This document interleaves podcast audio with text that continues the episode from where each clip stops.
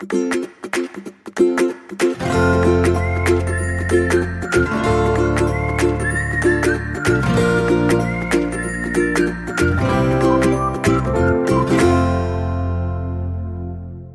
家好，欢迎收听留学大小事 Linda 的聊天室，我是 Linda。今天我们来聊一下被拒绝了有翻盘的机会吗？呃，在谈这个议题之前，我先回答一位学生的问题。他问他已经被学校接受，并要求要缴押金，但是呢，在他还在等其他的学校的结果，可以请求延期吗？我举一个例子。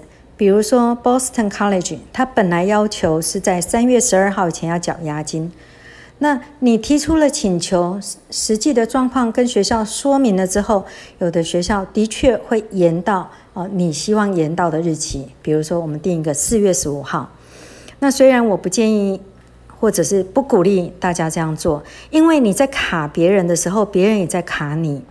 好，还是要看一下学校竞争的状况。那么。我们来聊一下上诉要怎么做。先问原因，再评估怎么上诉。什么时候出手呢？各位有听过四一五协议或者是四一五条款吗？在美国有一百多所学校有签订一个协议，也就是说，他们把四月十五号的这一天定为学生必须要呃回复，你要接受这个 offer 吗？还是接受这个 offer 加上奖学金呢？好，那这个部分呢，就是说，因为出国念书是大事情嘛，从长计议嘛，哈，所以呢，学校其实不能够去逼迫一个学生这么快的去做出决定，所以呢，这个叫四一五条款。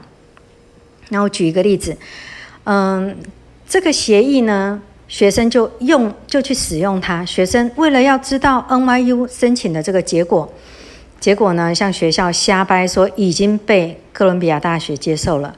而哥大呢，要求他在几月几号以前要决定，并且要付押金。NYU 就回答说，他就搬出这个四一五条款，告诉学生，哦，这个哥大这样子是违反了协议哦。那另外呢，我也遇过学生，为了要能够进入到这个 Boston University，啊，却说已经被 UC Berkeley 接受了，但是他还是一心想要进 BU。为第一志愿，哪知 BU 竟然要求要看他的 Berkeley 的接受性来佐证。好，这是呃跟大家提到的哈。我会建议有一说一，实事实是什么就讲什么。那我曾经测试过，有六位学生被某一所学校接受，科系都相同的状况下，那因为这一所学校不是他们的前三志愿。在沟通了之后，他们愿意在我们约定的时间内一一的去 decline 这个 offer。那在隔一天的时候呢，我请了第七位的学生去寄出这个 appeal letter。很显然的，在名额释放出来的状况下，这位这第七位的这位学生很顺利的就收到了 offer。那也有一位学生，他是申请法律第四名的学校，芝加哥大学。那学校收这个学生收了一封信，是排到候补，啊，写了说我们名额只有二十个名额，可是目前有七百个人在排候补。其实这封信写了也是等于白写，也就是一个婉转的让你死了这条心的一个拒绝信。说明白一点就是这样子。好，那每一年呢，我会衡量学生的状况，去帮学生撰写上诉信。什么状况呢？首先呢，学生必须是态度良好、有礼貌的学生，值得我帮他一把，也值得学校再次考虑他的申请。第二，学生要有承诺，如果上诉成功了，一定要去这个学校。啊、我曾经帮一位学生写了上诉信，写的是感人肺腑。学校后来不仅收他，还给了他奖学金。最后，这个学生就写了一声谢谢。决定去其他的学校，那这位学生轻率的做法，不仅是有损于他自身的诚信，也伤害了学校的感情，那也影响了其他学生想要上诉的机会。那这件事情也让我开始对学生帮他们写上诉信的这件事情，呃，要三思了。如果你是在这位学生之后才提出上诉的人，几乎是不可能成功的。好，最后原本的差距不是太大，你不可能要一个 A 咖的学校硬收一个 C 咖的学生。那么好的上诉信呢，要不卑不亢，有条有理，值得学校给你一个机会。那可是呢，呃，这需要一些经验值去判断，也要搭配良好的这个英文的书信的写作能力。那即便是资深的顾问啊，也都需要绞尽脑汁，找到灵感来下笔。因为呢，不同的情况、不同的对象、不同的时间，就会有不同的结果嘛。同样的，上诉信不能陈腔滥调，过于煽情，也不要太长。我一直在讲，写多了没人要看，所以要写重点。啊，你试着在短短的这个 email 里面呢，凸显一下你个人的学术能力、持续的努力，跟你对这所学校的热情。那接下来我分享一个案例。嗯，这位学生申请博士班，托福九十七分，GRE 三一八，他是中立的某私立大学的，嗯，大学跟研究所的学生。那他有一篇中文的硕士论文，没有发表任何的期刊，也没有参加过任何的 conference。他除了指导教授之外，也找不到有力的推荐人。对于申请美国博士班的学生来讲，以上这样子的条件，很可能让他的申请费变成了一个投资学校的一个花园管理费。但是这个位学生他没有放弃哦，他很努力的去呃做教授的联系呀，哈，呃，并且在 SOP 里面去撰写上面，就是去尽量去展现凸显他自己的优势跟企图心。虽然呢，最终的结果算是美好的，但是呢，申请的过程却相当的煎熬。在十一月的时候，他寄出了最后一所学校的申请资料之后，他接下来就是陷入无止境的等待。为了迎接一月开始密集的这个面试，他甚至辞掉了研究助理的这个工作，来准备这个入学。但是呢，他没有想到说，在一次不到一个小时的面试之后呢，他就再也没有收到任何的消息。啊，接踵而来的却是连续的拒绝信，真的很难相信，就是说，在投入了时间、金钱跟他的心血之下，换来的是一封封冷冰冰、不到二十个字的抱歉信。那学生万念俱灰的时候呢，我积极的帮他联络了已经被拒绝的学校。那至少要了解被拒绝的原因嘛。其实更我更需要的是了解，我要累积一些经验哈。那终于呢，在四月十五号之后，陆陆续续的传来好消息。那原本其中有一所被拒绝的这个乔治亚理工，竟然上诉成功了，甚至愿意给他全额奖学金。好，这是一个例子。那另外有一个例子呢，是这位学生已经在上。上飞机了的那一天，才收到 Cornell 的接受信。哇，这家长很开心的告诉我，天上掉馅饼了哈！这个康奈尔接受了。哦，他说那怎么办？我儿子现在还在飞机上呢。我说，呃，他下飞机的时候会跟家人报平安的时候，那时候再告诉他，然后我们再从长计议。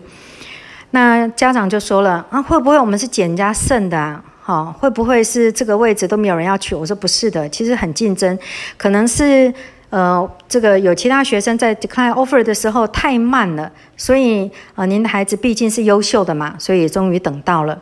好，那以结果论来讲，这个是很值得，还是很值得恭喜的。当然呢，我们我们并不是大罗神仙哦，不可能百发百中。啊、但是值得我们骄傲的是，我们帮助了许多值得帮助的学生上诉成功，进入理想的学校。那关于撰写上诉信这件事情呢，其实，呃，有百分之九十九的人其实都是输在不会表达。原本行不通的是学校不知道的，或者是无关紧要的内容，呃，怎么去换个说法？呃，结果会不会不同呢？啊，我曾经思思索过一件事啊，为什么我在倒水给人喝的时候呢，很多人是动都不动，但是经过我说了这杯水是来自阿尔卑斯山的水的时候，哇，发现哦，这个人很快就喝完了，喝完了还会再问，再来一杯哈。所以我觉得有时候看你怎么表达。那也有家长反映说，啊、呃，他看到这个呃撰写这个 love letter 的事情。那曾经有家长反映说，嗯，这个撰写 love letter 的这个部分呢，呃，花费很惊人哦，大概是三万到五万美金。不过，如果没有成功，也不会有损失哦，因为全额退款。那这是什么状况啊？其实这让我想起了二零一九年的时候，美国的大学录取呃贿赂丑闻。那一些有钱有权的人呢，借由贿赂取得名校的资格。但这种这这样的事情爆发了之后呢，那些已经入学的学生也因为犯了诈欺罪，嗯、会被学校开除的。所以奉劝大奉劝大家，写上诉信还是要好好的审视自己本身的条件，好认真的想一想，你还有什么可以说的，去说服评审，这才是正确的。我在这边也要提醒一下啊，有些学校会说啊，这个申请的结果已经定了，我们不会改变任何拒绝你的事实。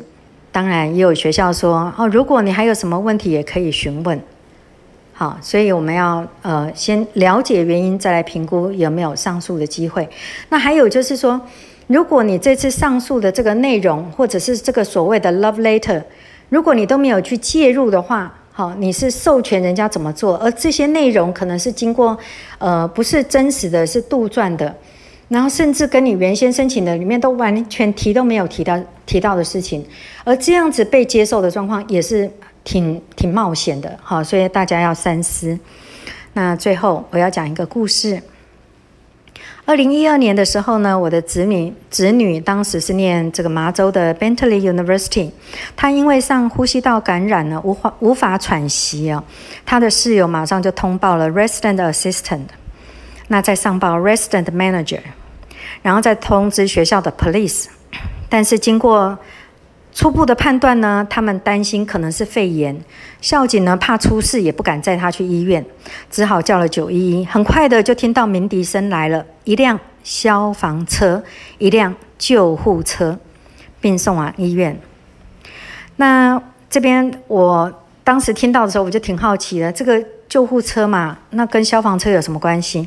其实九一一呢，它基本上是一个紧急救救助的一个电话。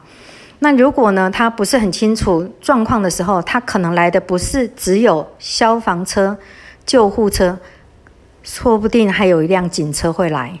好，所以呢，他就呃搭了这个救护车，就到了医院去检查，确定了说，嗯、呃，是上呼吸道感染，也就是呃排除了肺炎的这个状况。好，所以经过了一番检查了之后，隔日就出院了。那接下来，呃，医院呢就会通知学校的 clinic 啊、接下来他之后就是到这个 clinic 去拿药就好了。那这件事情呢，这件这次的送医的事情呢，哈，这个呃 EMS EMT 上面列出来的金额是两千美金。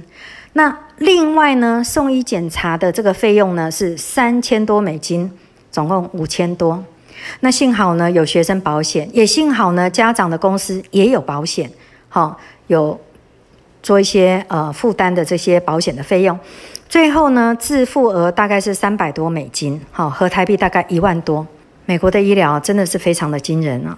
我也遇过学生是在 Ohio 念这个呃 Case Western Reserve University 的一位女生，她在高速公路上面出了很严重的车祸。当时也出动了直升机去救，才捡回一条命。所以呢，学生保险是否包含了哪些项目，最好是事先了解。呃，接下来我们会再深入的去了解，呃，学生保险的议题跟相关的案例。那下一集呢，我也会再聊一聊，再深入的呃说一下被接受之后的奖学金怎么争取。好啦，以上呢是今天分享的内容。对于留学的相关议题，希望能有不同的思维。如果您喜欢我的节目，欢迎订阅并加入学人留学的会员，提出您的问题。我是琳达非常谢谢您的收听，我们再会。